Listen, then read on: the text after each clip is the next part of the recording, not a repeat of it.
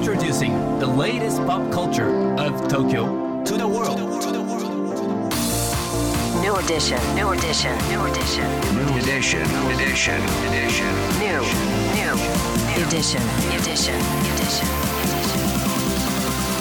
New edition.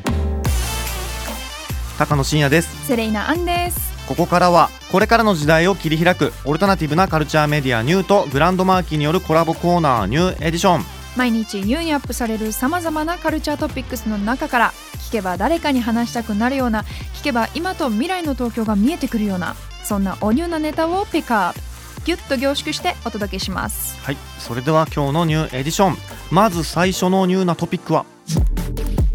鈴木敏夫さんと押井守さんによる初の対談集が12月15日金曜日に刊行。うんこちらは40年にわたる友人の2人が今までに行ってきた対談の集大成。はい。歴代のジブリアニメや推し作品、えー共同作業となった「天使の卵」「イノセンス」などについて雑誌、えー雑誌そして新聞ラジオイベントで行われた過去の対談に加え、1980年代にアニメ樹脂で、えー行われた対談会や座談会やうん。コメント、そして、えー対談集のための最新対談の収録も予定ということで、はい。日本のアニメーション誌そして映画映像誌の一部が垣間見える内容になりそうです。こちらタイトルがですねまだ仮らしいんですけど、うん。鈴木敏夫×押井守対談集されど我らが日々かっこ仮って書いたんですよ。ね。でもやばそうですよねすごいな80年代からのやつも入ってるってことだから。もう本当に集大成、もうなんだろう歴史的な部分もありますよね、うん。ある意味。裏話とかなんかいろいろ聞きたいですよね。うん。はい、ちなみにですけれども押井さんとしちゃんと2人は呼び合ってて 悪友同士っていうね、うん。あのいうふうに書いたんですよ。なのでちょっとこう本音がいろいろ聞けるっていうところでスリリングな内容になるんじゃないかなと予想されておりますさあそして今日深掘りするニューなトピックはこちらです。上野東京国立博物館にて横尾忠則関山百得展開催うん。9月12日から東京国立博物館表慶館にて開催されている横尾忠則関山百得展。グラフィックデザイナーイラストレーターとしての商業デザインをはじめえ絵画さらに写真エッセイ小説執筆とさまざまな表現活動を行う日本を代表する現代美術家の横尾忠則さんが中国唐の時代に生きた寒山と実徳という2人の伝説的な詩を読む僧侶を独自の解釈で再構築した寒山百関山実徳シリーズの、えー完全新作102点を一挙に公開するというこちらの展示なんですけれども、えー企画を担当された東京国立博物館表慶館学芸研究部調査研究課長の松島正人さんに深掘りしていただきます。今回の展覧会は日付順に展示が構成されてるんですが、その日付に沿ってご覧いただくと、どんどんどんどんその関山実徳が変容していきます。それが本当に変幻自在というか、どういう変化かっていうと、関山実徳ってもともとそもそもお坊さんって人物なんですが、それが作者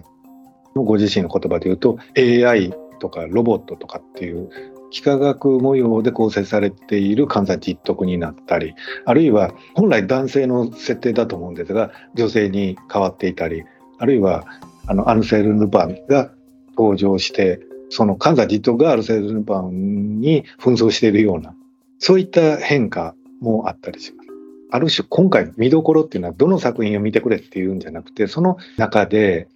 本当にこう作者自身が主張されてるのは通常絵画作品なんかご覧になるときにはあの皆さんこの絵はどんな意味があるんですか？どんなメッセージがあるんですか？っておそらく作者に聞いたりそれを展示した、まあ、企画者に聞いたりするんですがご本人が本来こうこの絵画作品にはメッセージなどないと。自分自身日々内面から湧き上がってくる形継承を画面にこう表現していくそれが今回の本当に特徴なのでご覧いただく方々が一枚一枚見ながらいろんなことを書かれている事物表現から感じ取ってもらっていろんな想像空想妄想をされるはずなんだ。である意味作品見て考えるなっていうところも あのこの展示にはあるんじゃないですか。ある意味東京国立博物館ではなかなかない展覧会だと思いますのでぜひ皆さんに多く足を運んでいただいてあの楽しんでもらえればなと思っています。松島さんありがとうございました。87歳ですよ横尾さん。んでねその日の気持ちで描いたスタイルの異なる百様式で今年6月に新たな1作品を描いてで展示作品数は改めて計102点ということなんですけれどたもね。っぷりですよ。はい、でこちらね我々も見てきたんですけどね、